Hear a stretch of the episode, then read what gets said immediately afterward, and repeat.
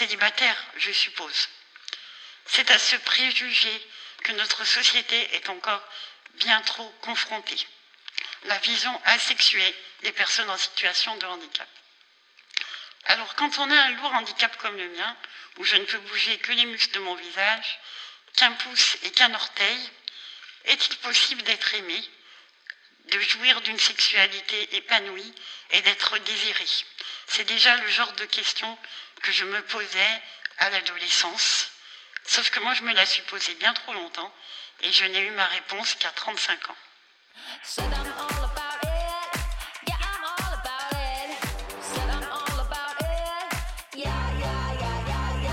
Plaisir et handicap, c'est le podcast qui parle ouvertement des sujets jugés sensibles. Peu importe notre situation, on a tous droit au plaisir.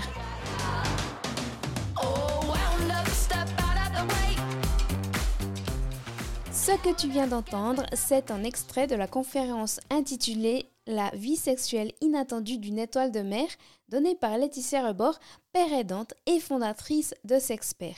J'ai eu le bonheur de l'interviewer et tu es ici rendu à la deuxième partie de notre entretien. La première partie se trouve en note d'épisode. D'ailleurs, je t'invite à aller l'écouter en premier si ce n'est pas déjà fait, ceci pour avoir l'entier de notre richissime conversation. On continue donc ici sur le thème des assistants sexuels et des personnes qui sont contre ce principe. Bonne écoute.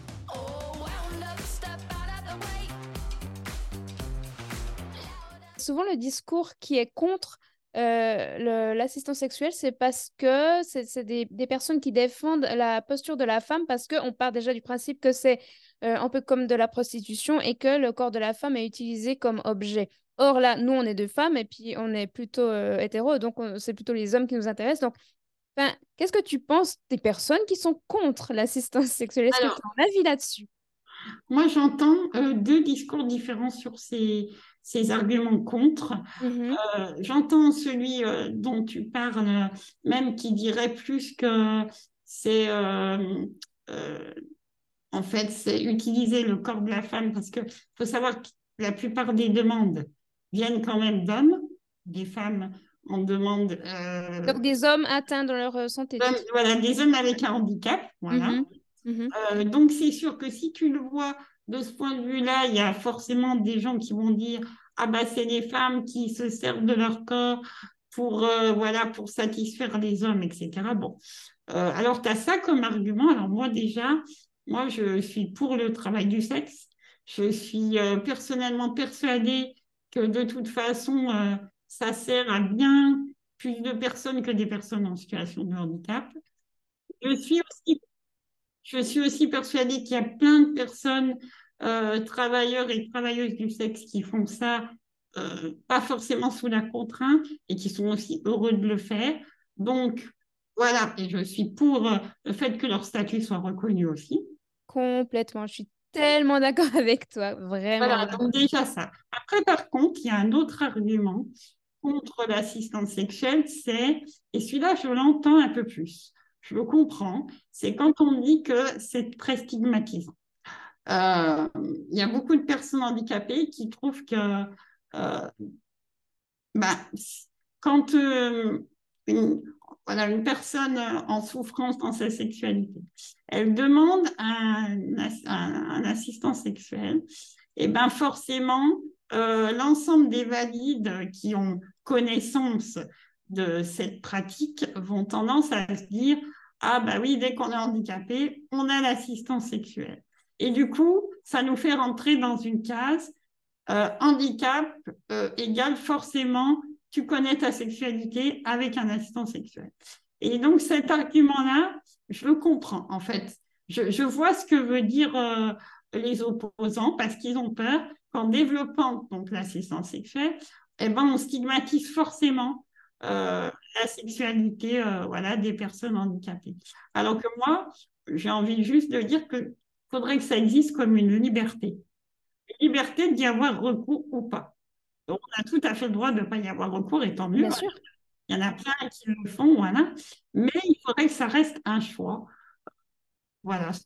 Ouais. Oui, complètement. Moi aussi, c'est vrai que quand je parle de, de l'assistance sexuelle, c'est que euh, c'est pas une obligation, c'est une possibilité. Parmi tant d'autres. Et, et, c'est vrai que je, voulais aussi parler de, de ça avec toi, c'est qu'en allant regarder sur YouTube des reportages sur les assistants sexuels, dans les commentaires, tu vois des fois des personnes qui parlent de déviance, qui parlent voilà, de, du, des choses, de, choses immorales que d'avoir des relations avec des personnes handicapées ou de, de les objectifier, je ne sais pas si c'est français, pour la sexualité. Et Qu'est-ce que tu répondras à ces gens-là qui parlent de déviance quand on parle de sexualité et de handicap? Je crois que c'est un argument qu'on qu'on entend beaucoup. Je, crois que même, là, je vais te parler quand même rapidement, mais je crois que même euh, mes parents, euh, dès qu'un garçon s'intéressait à moi, euh, pour eux, il y avait quelque chose qui tournait pas rond chez lui, forcément. Tu vois, donc voilà, je pense que c'est voilà, on a encore cette vision qu'une personne valide, en gros, ne peut pas euh, s'intéresser, et encore moins sexuellement, à une personne handicapée euh, si, elle est, si elle est saine dans sa tête. Pour euh, la société, c'est pas possible. Voilà, donc là, on entre quand même dans un schéma qui est bien plus grand, en fait, sur, voilà, que c'est pas, voilà, on ne correspond pas aux normes de, de désirabilité, et du coup, euh, si on est désirable pour quelqu'un de valide, il y en a qui croient forcément que c'est que on est déviant ou qu'on va pas bien. Voilà. C'est mmh, mmh. euh, vrai. Moi, j'ai aussi. Euh, en fait, ce que, ce que je veux te dire par rapport à ça, ce, sur quoi j'aimerais rebondir, c'est que je pense que toi aussi, que tu dois avoir une, grande sensibilité, voire même en sixième sens, de ressentir les gens dans peut-être leur intention, dans, dans leur énergie. Et euh, moi, je me rappelle que ça a été très rare, peut-être parce que je suis sensible à ça, puis que je les rejette peut-être même inconsciemment, ces gens-là. Mais c'est qu'il y avait un, mec, bah, c'était sur, Internet, c'était virtuel, je pense c'était une application euh, de rencontre ou quoi. Mais euh, quand il avait appris que j'avais une maladie génétique, donc les os qui se cassent, j'ai tout de suite senti dans son vocabulaire qu'il y avait quelque chose qui tournait pas rond, comme quoi il m'avait dit un truc du style ah oui, je connais un ami qui avait sa femme qui a cette maladie. Elle était, elle avait eu beaucoup d'eau cassée. Puis, en fait, il, il, utilisait des mots, c'était un peu malsain. Tu sais, je l'ai tout de suite senti, puis je l'ai rejeté. Est-ce que toi, euh, tu as aussi cette sensibilité-là? Est-ce que tu as quelque chose ben, Moi, j'ai déjà eu affaire à un ou deux euh, dévotis. Je ne sais pas si tu connais. Euh, non, c'est quoi? Quand les personnes sont attirées sexuellement par les personnes handicapées. Ah, je savais pas qu'il y avait un mot qui existait. Comment tu dis Dévotis. Ça, ça, vient des États-Unis encore comme, euh, comme terme, mais ça existe vraiment. Et par contre, moi, ça, ça me gêne profondément parce qu'en fait, de savoir que euh, le mec, euh, enfin là, j'en ai connu deux. Alors, quand je l'ai connu rapidement, parce que moi, c'est moi là qui a dit non aussi, quand tu sens que c'est juste ton handicap et le fait que tu sois paralysé qui les excite, euh, moi, ça me gêne. Je ne trouve pas ça euh, sain. Après, euh, bon, je connais des personnes voilà, qui ont couché avec. voilà, ça peut être une expérience, mais moi, profondément, ça ne m'attire pas du tout. Enfin, voilà, j'ai pas envie que ce soit ça, que ce soit mon handicap, que ce soit ma déficience physique qui fasse naître voilà, le, euh, l'excitation. Enfin, pour moi, c'est pas, ça va pas. Ouais, j'aime pas. complètement. Ok, ouais, j'ai eu la, la, même chose aussi. Mais par contre, je savais pas qu'il y avait un mot euh, qui existait pour ça. j'ai appris quelque chose, je suis bien contente. Euh, j'aimerais te poser une question assez, j'allais dire, générale. je pense que dans, dans notre chemin de vie, on a des expériences qui sont des tournants euh, et qui nous construisent, qui fait qui on est aujourd'hui euh, grâce à des moments phares, des, des, des, euh, comment dire, des expériences, que ce soit des rencontres, que ce soit même des fois un échange verbal qui nous construisent, mais dans, du coup, dans le positif, hein, toujours, et qui viennent même des fois réorganiser nos valeurs. Toi, dans ton trajet personnel, est-ce que tu as eu des expériences transformatrices? Euh, Oui, bah, je pense que ma première expérience, euh, ça a été euh, d'écouter une conférence de Marcel Nuss. je ne sais pas si tu le connais, il que bon, c'est une personne qui a la même maladie que moi et qui bah, d'ailleurs beaucoup milité donc en France dans le champ de la sexualité et particulièrement pour l'assistance sexuelle. Et moi, en fait, cette conférence, ça a été un début. En fait, je, l'ai écoutée et je me suis dit que, euh, voilà, euh, non seulement c'était un gars qui était couché sur son fauteuil, qui ne bougeait pas, qui avait eu euh, des enfants, qui avait eu deux femmes, qui était, enfin voilà, enfin, voilà, déjà ça m'a, voilà, ça m'a redonné un petit coup de boost, même si j'en connaissais d'autres, mais voilà. Et puis après, voilà, je me suis dit, c'est un domaine qui me plaît. Euh, euh, et donc ça, ça a fait un tournant pour moi parce qu'après, j'ai milité et j'ai continué. Ben, maintenant, j'en ai fait, tu vois, mon métier, la santé sexuelle, euh, de manière plus globale. Mais voilà, c'était vraiment quelque chose qui m'intéressait, même si j'en souffrais très fortement à l'époque parce que je ne la connaissais pas. Mais, mais voilà. Donc ça, ça a été ma première, mon premier tournant.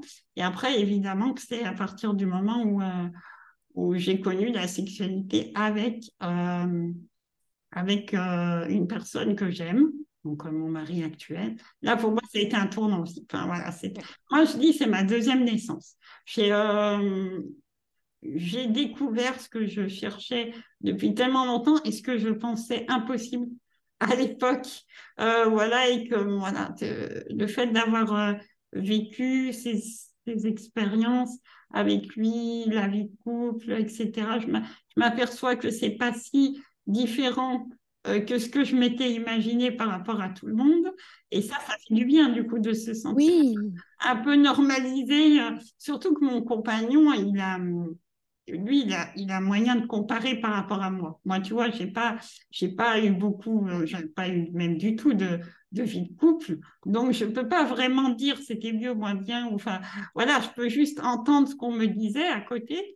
Euh, mais c'est vrai que lui, il a connu d'autres euh, situations de couple et il peut comparer. Et finalement, voilà, quand on en parle, moi, ça me fait beaucoup avancer sur mes propres, ce que j'avais fantasmé là-dessus, sur tout ce qui allait être impossible. Et c'est ce que je dis d'ailleurs dans ma, dans ma conférence. Et je m'étais créé un surhandicap en me disant que tout allait être euh, difficile. Mm. Ouais, ça, ça, ça, c'est un mot aussi que je vais te dire. Euh, euh, le surhandicap, je trouve enfin, juste top comme, comme description. C'est tellement vrai. C'est que on est tellement construit par bah, ce qu'on nous met dans la tête au tout début, parce qu'on est au, début de notre vie, donc on ne connaît pas, on n'a pas d'expérience. Donc, on se construit par les croyances des autres. Et puis, on crée, c'est vrai, bah, comme tu dis, un surhandicap. Puis le mot, il est tellement juste, en fait. Et et bah, déjà, juste merci pour ça, parce que moi, ça m'a, beaucoup parlé. Puis je pense que ça parle aussi à d'autres personnes. Et, et tu sais, au final, après avoir écouté ton, ton entrevue, c'est que je me, rends tellement compte qu'au final, bah, on est tous concernés finalement, que valide ou pas. Et d'ailleurs, dans, ta conférence, des fois, c'est filmé sur le public et il y en a des, mais ils boivent tes paroles et ils sont, sont ils sont hypnotisés par ce que tu racontes parce que tu vois qu'en fait, ça les travaille et que certainement, ça envoie en miroir des choses euh, aussi qui vivent dans leur, dans leur propre vie de valide et comme quoi euh, on passe à peu près tous par les mêmes besoins, les mêmes envies. D'ailleurs, tu le dis tout à la fin, c'est une très belle conclusion que tu fais. Euh, voilà, je me perds un peu, je me perds un peu dans, dans, mon retour, mais, mais je pense que c'est que c'est finalement pas si différent entre le handicap et le, non handicap finalement. C'est vraiment les retours que j'en ai en tout cas. C'est euh, un message assez universel et que beaucoup se reconnaissent même sans, sans handicap. Mm. Mm, ouais. Euh, je, voulais aussi te poser une question parce que c'est vrai qu'on parle depuis, euh, depuis l'interview, là, le début de l'interview d'assistance sexuelle. Et moi, je me suis renseignée un peu, mais il me semble qu'en France, c'est pas reconnu, c'est juste? C'est pas. Oui, alors il n'y a pas de statut comme. Il n'y a pas de statut. En Suisse. Ensuite, c'est reconnu, c'est légal, mais euh, en, France, du coup, c'est comment c'est en train d'être. Euh, non, en France, c'est toujours tout. En fait, on est, euh, on est dans un pays abolitionniste de la prostitution, donc qui va tout faire pour ne pas encourager ce genre de pratique. et du coup, en fait, voilà, pour l'instant, on a encore le, client qui est censé être puni quand il fait appel donc à, des prostituées. Donc, en fait, on rentre encore, euh, bien sûr, là-dessous. Et puis même, avec le proxénétisme, disons que toute personne en France qui fait l'intermédiaire, donc c'est-à-dire je ne sais pas, une personne qui va mettre en contact, ou même, par exemple, une auxiliaire de vie, admettons, qui va mhm. juste euh, accompagner bah, quelqu'un à aller voir, euh, voilà, parce que ça peut se faire aussi. C'est soit ça peut euh, se faire à domicile, soit dans un hôtel ou autre, voilà. Et ben rien que ça, on rentre sous le joug du proxénétisme. Et c'est là où, bah, voilà, il faudrait une exception euh, je ne dis pas que la loi contre le proxénétisme, elle n'est pas bien, au contraire, il la font, mais sauf qu'il faudrait peut-être une exception pour ce genre de situation. Euh, et puis, euh, après, par contre, il n'y a encore aucun procès hein, qui a eu lieu. Je pense que, mais tu sais, moi, je serais pour le fait qu'il y ait un procès, parce que c'est avec les procès qu'on avance souvent. Et Sur la loi, ouais. Voilà. Et là, moi, je pense que ça ferait avancer les choses. Mais c'est vrai que par rapport à la Suisse, euh, vous, n'êtes pas un pays abolitionniste de la prostitution, donc c'est un peu plus simple. Mm. Mmh mmh c'est un peu, ouais, c'est vrai que ouais, la prostitution, elle est cadrée, elle est, elle est légalisée. Euh, les assistants sexuels aussi. La Belgique, ils sont en train de, faire un modèle qui ressemble un peu à la Suisse avec la vie sexuelle et affective. Et puis c'est vrai que la France, quand je me suis renseignée, d'après ce qu'on m'a dit, j'ai une amie française qui m'a qui m'a donné un peu cette image-là. Elle m'a dit au niveau de la prostitution, c'est comme si tu avais une boulangerie avec une vitrine, mais dès que tu consommes le pain, ben t'es voilà. T'es puni, ouais. T'es puni, c'est un peu comme ça. Ouais, c'est très contradictoire, c'est mal fait, c'est pas clair. Et c'est bien hypocrite parce que la plupart de ceux qui font ces lois-là, ils ont recours à la prostitution. Mais bon, ça, c'est un autre sujet. C'est un autre débat, oui. Mais ouais, moi je te suis aussi complètement sur, euh, sur, euh, sur la prostitution, comme quoi ça devrait être euh, détabouisé parce que quand on parle d'un sujet qui est tabou, qui est un peu secret, qui est un peu mal vu, et qu'on est à l'aise avec ça, bah, ça libère la parole, ça, ça met à l'aise tout le monde finalement, même avec le handicap. Je pense que tu le vois certainement aussi dans ta vie que quand tu parles ouvertement de ce que tu as, de ce que, voilà, la maladie que tu as, les, les comment dire, les, symptômes, tout ça, et que tu es à l'aise avec ça, ben, la personne en miroir, elle va, elle va oser peut-être plus parler, t'approcher, etc. Donc, je pense que c'est comme ça avec tout dans la société. Et moi, j'aime pas les tabous, rien qu'à cause de ça. Et je pense que ça, ça limite beaucoup, beaucoup l'avancée de, de, de, plein de choses, même la, le, bien-être de, des personnes. Moi, je pense que le, euh, le handicap et la sexualité, pour moi, c'est plus un tabou parce qu'on en parle quand même pas mal. Euh, par contre, moi, je pense qu'il y a beaucoup de choses à faire pour que ça devienne concret tout ça et qu'on ne fasse pas juste qu'en, parler, en fait. Moi, je trouve. Maintenant, on est sorti du tabou, mais il faut que, voilà, il faut trouver des solutions euh, euh, pour le rendre possible. voilà, et c'est ça qui est important. Moi, je travaille personnellement beaucoup aussi avec des établissements où il y a des personnes euh, donc en situation de handicap. Et là, moi, je m'aperçois que c'est extrêmement compliqué. À partir du moment où on est euh, dans des murs, pour moi, une institution, voilà, c'est des murs enfermants. Euh, on a beau faire plein de choses. voilà, combien de fois on me dit Ah, mais nous, on fait des groupes de parole. Ah, c'est chouette. Et bon, des groupes de parole, après ça, vous faites quoi? Vous leur parlez et après, ils rentrent dans leur champ, ils n'ont personne, euh, ils rencontrent personne, ils sont toujours avec les mêmes, ils ont parfois même pas de lit double. Euh, voilà, ils doivent euh, souvent réserver une chambre dite d'intimité où tout le monde est au courant hein, que tu vas avoir euh, une relation sexuelle. Non, mais c'est juste possible. Voilà. Ça, et ça, moi, pour moi, je, je reste persuadée que tant qu'on est dans ce système institutionnel, bah, ça contraint forcément la liberté affective et sexuelle. Ouais. Mm.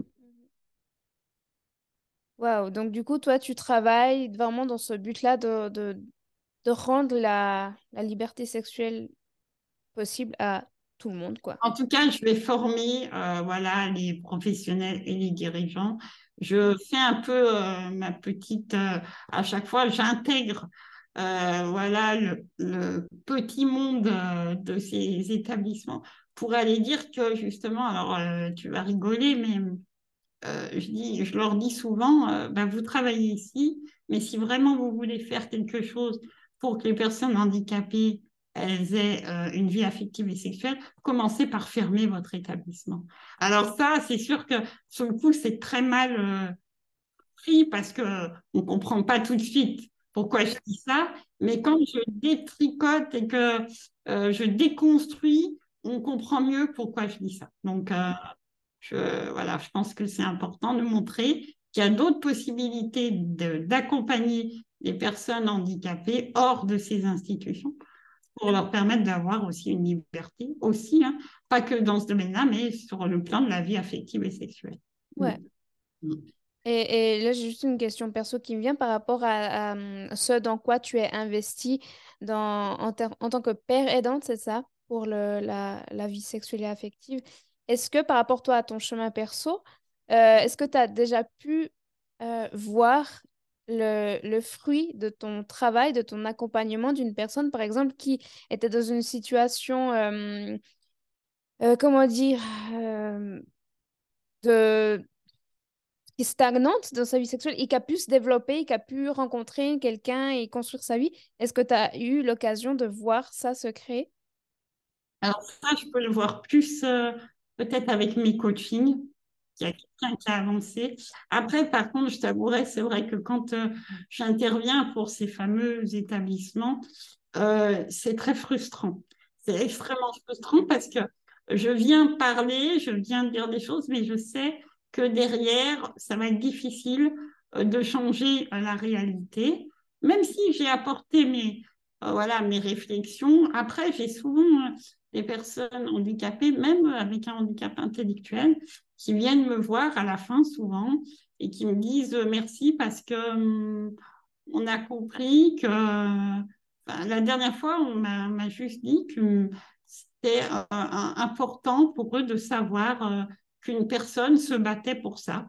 Même si c'est sûr que quand j'allais partir, ça n'allait pas changer profondément leur situation, euh, mais bon, c'est voilà, c'est vrai que ça peut me créer parfois des, grosses frustrations et je rentre un peu parfois triste et en colère parce que je vois ce qui se passe, je vois d'énormes souffrances parce qu'il y a voilà, c'est des personnes qui, qui n'ont jamais connu la vie affective et sexuelle, qui la connaîtront peut-être, je ne sais pas, mais peut-être jamais. Et ça, mhm. ça, pour moi, de le voir, ça me, ça me met en colère, tu vois. Ça me... Mais à la fois, c'est tripes euh, je pense que ça me fait avancer. Ouais. Euh, ça me permet de continuer à faire ça.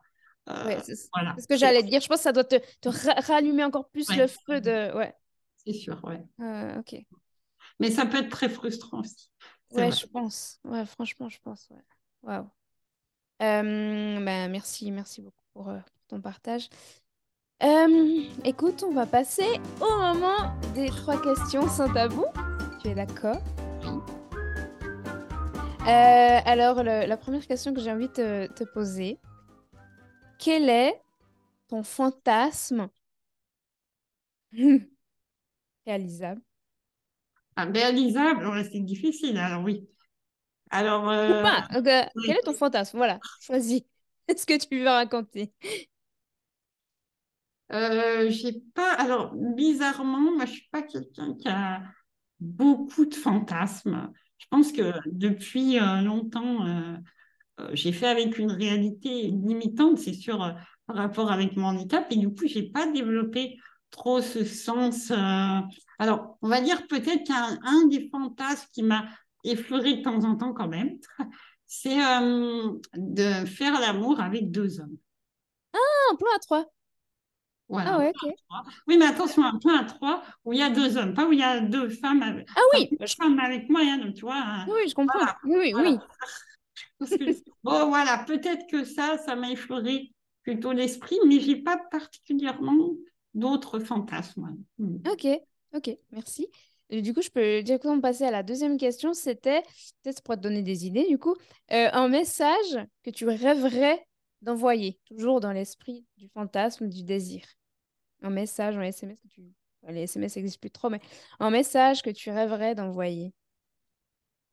que je rêverais d'envoyer à qui Ton mari à quelqu'un avec qui tu... Ouais, moi j'ai l'habitude de parler assez ouvertement, donc je ne fais pas forcément par message, tu vois. Euh, ouais. Ok. Bah écoute, je, je, vais rester là comme ça, je vais pouvoir te poser la, la, troisième et dernière question. Euh, c'est que tu as dit durant ta conférence que euh, ton mec t'a dit que tu as été son meilleur coup. Et ton, enfin ton mec, ton mari, euh, ton mari, donc, qui a connu d'autres expériences, et toi, qui es une personne en situation de handicap, tu es son meilleur coup. Et ma question, c'est quel conseil tu pourrais donner aux valides pour être en bon coup?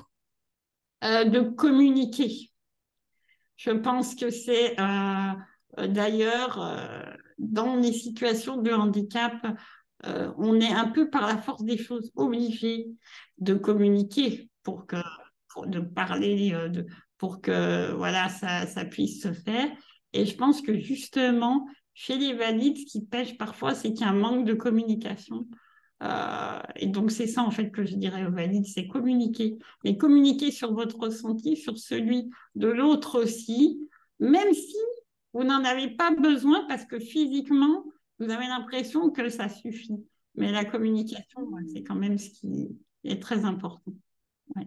Donc la communication au moment de l'acte ou avant ou après Ah bah, euh, tout le temps, mais j'ai envie de dire au, moment de l'acte aussi, oui, bien sûr. Mmh mmh. Ok, parfait, très bon conseil, merci beaucoup.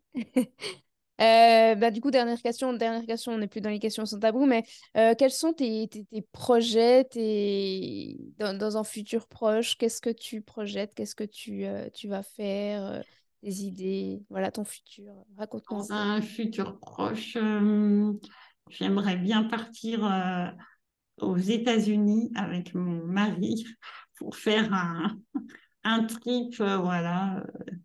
Donc voilà, ce serait, enfin, quand je dis futur proche, je ne sais pas encore dans combien de temps parce que c'est un peu compliqué par rapport à l'avion, etc. Bon, c'est de la logistique, c'est compliqué. Ouais. Alors, si je peux te donner un, conseil, je suis partie moi aux États-Unis euh, durant six mois et je crois que c'est le pays le mieux adapté pour les chaises roulantes. Ouais, franchement, les... ça, oui, oui, oui. Ouais, vraiment, c'est le. Moi, c'était le paradis. C'était la première fois, je me suis vraiment sentie libre et les gens n'ont pas ce regard ici en Europe, des fois un peu jugeant sur ta situation. Tu es vraiment incluse, c'est assez fou. Limite, ça me manquait, tu sais, je t'en mais regardez-moi. Parce que ils sont pas ils sont pas comme ça les Américains. En tout cas, moi je l'ai pas vécu comme ça donc euh, bah, je te souhaite euh, je te souhaite de tout cœur de pouvoir le vivre. Euh, où est-ce qu'on peut te, te suivre? Donc, est-ce que tu as une chaîne YouTube, tu as des comptes Instagram, tu as un site internet? J'ai un site internet, j'ai Facebook. Ok. Il faut taper Sexpert, S-E-X-P-A-I-R. Et mhm. puis sur LinkedIn, sur Instagram aussi. D'accord, ben, je vais mettre tout ça de toute façon dans la note d'épisode, comme ça on pourra, aller, euh, on pourra te retrouver. Euh, écoute, merci beaucoup, beaucoup ah, d'avoir euh, été là. Ça a été un super échange et puis ben, peut-être à bientôt. Oui, à bientôt avec plaisir. Oui. Merci beaucoup. Et voilà, cet épisode est déjà terminé. Pour aider à transmettre ce message en 5 étoiles est grandement apprécié sur ta plateforme d'écoute préférée ou mieux encore en partage sur les réseaux. Je m'appelle Vanessa, j'ai une maladie génétique de naissance qui fait que je me déplace principalement en chaise roulante, mais j'ai décidé que ça ne me définissait pas. Et toi qui m'écoutes non plus ta condition, ton handicap, qu'il soit visible ou non, ne définit pas qui tu es en tant qu'individu. Si pour toi c'est une chose que tu veux changer, sache que je peux t'accompagner dans ce processus grâce à plusieurs outils dont l'hypnose. Tu peux aller faire un tour sur mon site web vanessadro.com v a n e 2 s a d r o z.com. Les endroits où tu peux me contacter sont également disponibles en description. Je te remercie infiniment pour ta fidélité et je te dis à très vite. Ciao